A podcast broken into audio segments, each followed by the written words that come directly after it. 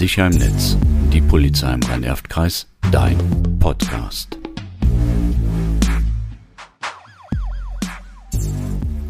Hallo und willkommen zu unserem neuen Podcast. Mein Name ist Rainer Temburg vom Kommissariat Kriminalprävention. Ich bin auf der gleichen Dienststelle. Mein Name ist Martina Rautenberg. Hallo auch von mir. Unsere Aufgabe ist die Prävention im Bereich des Internets. Wir sind unter anderem auch an Schulen unterwegs und da fällt uns auf, dass Kinder und Jugendliche nicht nur zum Opfer werden, nein, häufig werden sie auch zum Täter.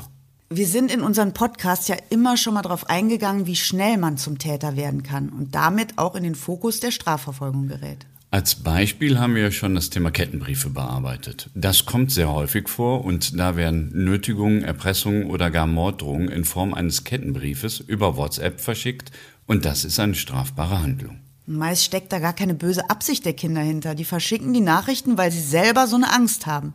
Blöd dann, wenn es dafür noch eine Anzeige gibt. Viele Schüler denken aber, wenn sie etwas anstellen, würden die Eltern die Anzeige erhalten. Ja, das ist mir auch aufgefallen. Ganz häufig sagen die Schüler das. Da herrscht viel Unwissenheit und deswegen möchten wir heute über die Konsequenzen berichten, mit denen auch Kinder und Jugendliche rechnen müssen, sollten sie eine Straftat begehen. Fangen wir mal an mit dem Begriff Strafmündigkeit. Nach dem Strafgesetzbuch ist strafmündig, wer zur Zeit der Tat das 14. Lebensjahr vollendet hat. Ab diesem Zeitpunkt muss man sich vor Gericht für seine Taten verantworten. Jugendliche, die also 14, aber noch nicht 18 Jahre alt sind, werden nach dem für sie milderen Jugendgerichtsgesetz beurteilt bzw. verurteilt. Heranwachsende zwischen dem 18. und noch nicht vollendeten 21. Lebensjahr können den Regeln des Jugendgerichtsgesetzes unterliegen, soweit sie noch nicht als erwachsen angesehen werden können. Es greift das Jugendstrafrecht. Hier steht die Erziehung im Vordergrund, also Erziehung vor Strafe, sagt man. Ähm, da können Erziehungsmaßregeln, Zuchtmittel oder Jugendstrafe vom Gericht verhängt werden. Kinder unter 14 sind schuldunfähig und können für ihr strafbares Handeln noch nicht gerichtlich belangt werden. Aber es gibt trotzdem Konsequenzen, was vielen eben nicht bewusst ist.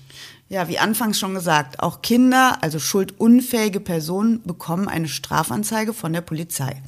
Sie werden halt in der Anzeige nicht als Beschuldigter eingetragen, also das ist der Unterschied dazu dann. Die Polizei muss aber trotzdem auch hier die Straftat verfolgen. Wir ermitteln, denn es könnte ja durchaus sein, dass ein Erwachsener dahinter steckt.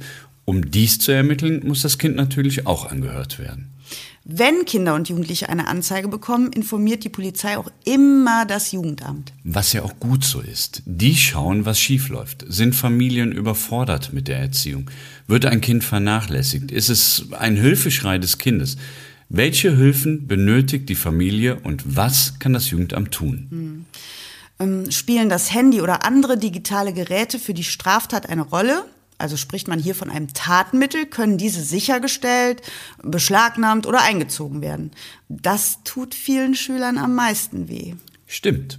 Und für den Fall, dass sie das Handy überhaupt wieder bekommen, kann das aber richtig lange dauern. Mhm. Je nach Straftat können auch Kinder schon erkennungsdienstlich behandelt werden. Das heißt, es werden Fotos und Fingerabdrücke im polizeilichen Fahndungssystem der Polizei gespeichert. Eine Verurteilung mit einer möglichen Strafe kommt aber erst ab 14 Jahren in Frage. Darunter stellt die Staatsanwaltschaft das Verfahren ein.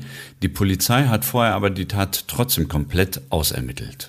Ich hatte letztens in einer Schule einen 15-Jährigen, ähm, der erzählte, dass er bei einer Schlägerei einem Mitschüler die Nase gebrochen hat. Und dafür erhielt er 25 Sozialstunden.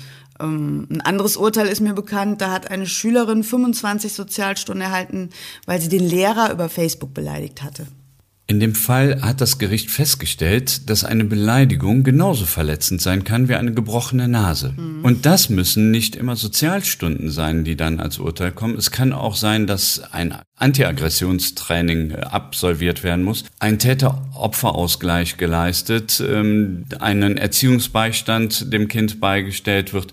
Unterbringung in einer betreuten Wohnform, Jugendarrest und so weiter. Da gibt es verschiedenstes. Ja.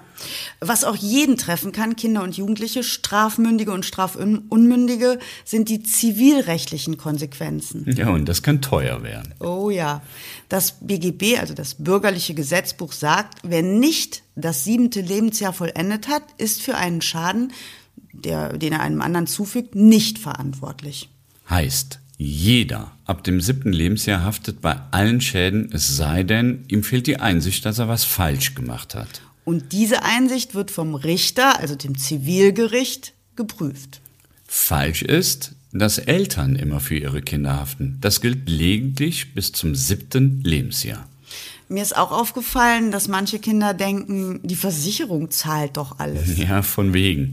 Wenn ich einen Schaden oder eine Körperverletzung vorsätzlich verursacht habe, dann zahlt auch keine Versicherung. Hm, ich erinnere an den Fall der beiden zwölfjährigen Mobber.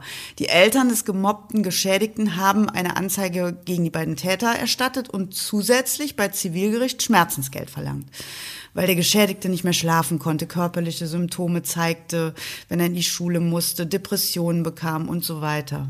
Stimmt. Und exemplarisch in diesem Fall wurde dem Geschädigten ein Schmerzensgeld in Höhe von 5000 Euro zugesprochen, was die Täter zahlen müssen. Wenn die Täter nicht zahlen können, kann sich der Geschädigte einen Titel bei Gericht holen, welcher 30 Jahre lang vollstreckbar ist. Und das heißt, das erste schwer verdiente Geld geht an den Geschädigten. Und das so lange, bis die 5000 Euro bezahlt sind. Hm.